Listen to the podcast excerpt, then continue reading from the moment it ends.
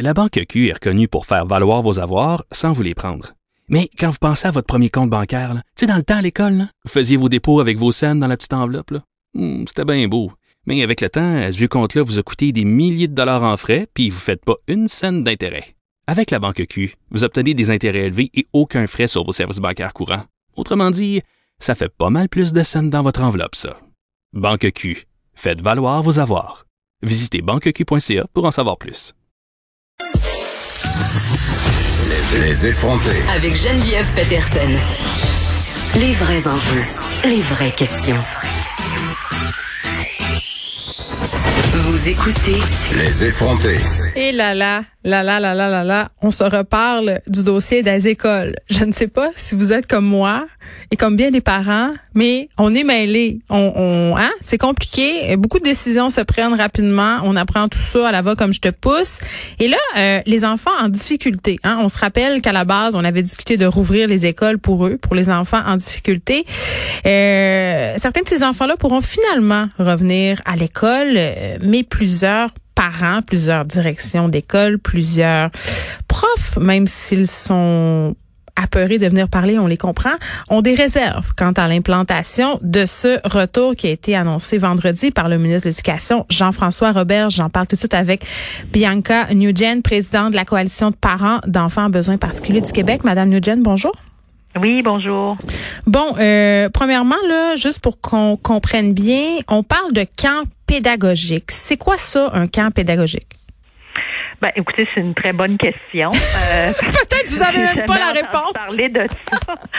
euh, ben, écoutez, nous, euh, dès le 25 mars, on avait envoyé euh, un courriel au ministre de l'Éducation, au ministre de la Famille et à la ministre McCann de, de services sociaux et de santé pour les enjoindre vraiment là, à réfléchir rapidement à, à, à mettre sur pied un plan tripartite parce que justement, comme vous l'avez nommé en introduction, ces écoles-là auraient jamais dû fermer pour les élèves à besoins particuliers. Parce que si on avait vraiment considéré que c'était euh, des élèves qui avaient des grands besoins d'encadrement au niveau pédagogique, que c'était des élèves à risque de décrochage scolaire, si on était vraiment conséquent avec toutes les études et toutes les les, euh, les résultats euh, on ne serait pas en train de parler là, de, de l'improvisation de l'annonce qui a été faite vendredi dernier.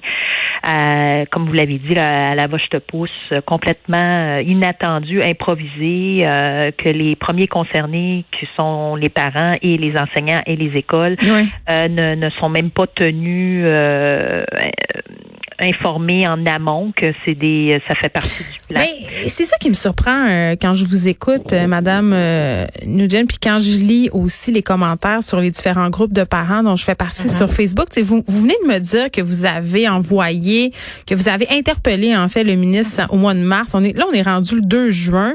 Là on vous arrive avec ça, il y avait une communication entre les parents, les, les différentes associations et le ministère et là ce que je peux comprendre, c'est que vraiment les gens sont en beau fusil, pardon, d'avoir appris cette nouvelle-là en même temps que tout le monde. Ben, c'est c'est certain que apprendre, euh, nous, on a aussi des enseignants. Je vous rappelle que la coalition, c'est un rassemblement de voix, d'experts par expérience, et on a aussi des enseignants euh, membres. Euh, on a on a des, des, enseignants sur notre conseil d'administration. Je suis moi-même aussi professeur au collège et à l'université. Alors, honnêtement, c'est c'est c'est pas surprenant quand finalement on manque de vision puis on manque de leadership euh, faut pas se le cacher. Euh, c'est quelque chose qui est flagrant en ce moment en éducation. Mm. Euh, et évidemment, revenons à ces camps-là. Ces camps-là, nous on les on les a nous on a relancé aussi le 20 mai dernier une une deuxième missive en, auprès de tous les députés de la, de la commission culture et communication parce qu'il y avait un retour en commission parlementaire. Alors on a préparé une infographie sur les quatre grandes priorités qui était finalement un résumé de l'ensemble des sondages éclairs, euh, des sondages internes maison qu'on a fait, puis aussi euh, des, des, rétroactions qu'on recevait de nos membres puis nos alliés, pour euh, lancer quatre grandes priorités. Puis dans une de ces priorités-là, on demandait effectivement des classes d'été. Alors pour nous, c'est ce qu'on s'attendait on s'attendait qu'il y ait une annonce pour dire qu'il était pour avoir des camps. Alors, c'est certain qu'on comprend que c'est surprenant, mais ce qu'on comprend mal, c'est que euh, c'est laissé euh, de manière aléatoire puis arbitraire à la bonne décision euh, de l'organisation des commissions scolaires et on leur met toute la pression pour organiser ça sans nécessairement les avoir avertis et sans aussi avoir tenu euh, au courant les enseignants qui seraient amenés à offrir ces camps-là pédagogiques. et là, on parle de trois semaines. Mais on parle aussi de camps, on parle aussi de répit pendant l'été en coordination avec les services sociaux, mais on n'a aucun détail. Puis on est à trois semaines de la fin du calendrier C'est ça qui va décider, un, quels élèves euh, vont pouvoir avoir accès à ces camps-là et comment on va déterminer qui est en difficulté, quelles difficultés sont admissibles? Qui? Ben, ça c'est déjà inscrit dans la loi sur l'instruction publique. C'est que malheureusement, il n'y a pas grand monde qui la comprend parce qu'elle n'est pas très claire. En fait, c'est pour ça qu'on a dû développer une politique d'éducation nationale en 2018 parce qu'on n'avait aucune politique qui encadrait cette loi-là. Mais mm. ceux qui connaissent un peu la gouvernance scolaire savent très bien qu'en gouvernance scolaire, il y a ce qu'on appelle la subsidiarité des pouvoirs. Le ministre n'a pas le choix de laisser les commissaires décider parce que dans la loi sur l'instruction publique, il n'y a pas le droit de décider. Hmm. Alors c'est ça que les gens réalisent pas, c'est qu'il y a des droits et des privilèges qui sont qui étaient de l'ordre des commissaires. Là, ben il a aboli ce, ce niveau-là pour pouvoir rapprocher les pouvoirs des écoles, mais sans nécessairement leur donner les conditions et les outils nécessaires pour les appliquer. ils sont dans un entre-deux qui tombe plutôt mal en ce moment. Là. Ben exactement. Alors, euh, on aurait-tu eu besoin de nos élus scolaires en ce moment pour justement nous représenter puis faire entendre nos voix? Ça a comme vraiment ben à donner mal la pandémie puis pas avoir de, de représentation euh, euh, pour pouvoir faire entendre nos voix. En tout cas, c'est un autre sujet, mais tout ça pour dire que en ce moment, c'est pas surprenant que le ministre lance des des prescriptions ou des recommandations, comme dans sa lettre qui dit Je suis heureux de vous confirmer qu'à partir du 1er juin 2020, de nouvelles mesures destinées aux élèves de la formation générale des jeunes et des adultes qui présentent des besoins particuliers seront autorisées. Trois semaines et demie après, pratiquement, non, en fait, deux mois et demi après, Hmm. Le, le, début de la pandémie, c'est là qu'ils réalisent qu'il y a des formations, euh, des services d'enseignement d'intégration sociale de formation aux adultes. C'est là qu'ils réalisent qu'il y a des élèves qui sont inscrits à des intégrations, des, des, des, services d'enseignement socio-professionnels, euh, des formations semi-spécialisées. C'est là qu'ils se réalisent qu'il y a des élèves euh, au, au préscolaire, au primaire et au secondaire handicapés ou qui ont des troubles de, de, de graves de comportement qui ont besoin d'avoir un encadrement spécialisé. Ben c'est ça, je veux qu'on en parle concrètement là, parce que euh, tu sais moi euh, j'ai le privilège d'avoir des enfants qui sont pas en difficulté, donc j'ai de la misère mhm. à me figurer qu'est-ce que ça peut euh, être une journée par exemple dans dans votre vie là, parce que mhm. je moi je suis dépassée par une chose aussi simple que la trousse du ministère là, puis on s'entend là euh, les courriels qu'on reçoit de nos trois ça, enfants, de toutes les de toutes leurs quand on a des enfants secondaires puis qu'on a des enfants primaires. Puis j'ose même pas m'imaginer ce que ça serait si j'avais des enfants en difficulté. Puis c'est un peu tabou de dire que les parents d'enfants en difficulté ont besoin d'un répit, mais c'est quand même ça pareil, c'est vrai. Ben, c'est certain que je peux vous dire qu'en ce moment, sur les réseaux sociaux, euh, ça ventile. évidemment, il y a évidemment, ça ventile. C'est bien. Il y, a, il y a des parents, c'est bien, mais il y a des parents qui, euh, ça fait longtemps là, qui sont en surcharge là. Euh, il était avant la pandémie, c'est ça qu'on ben, se dit là. Effectivement, puis on s'entend que être sur une liste d'attente pour savoir euh, euh, des services euh, au niveau des services sociaux ou de santé, parce que l'école n'en donne pas, parce que ils nous disent que ben, nos enfants sont éligibles à le savoir au public, alors ils vont ils vont consacrer ces ressources-là pour les élèves qui ne qui n'en reçoivent pas.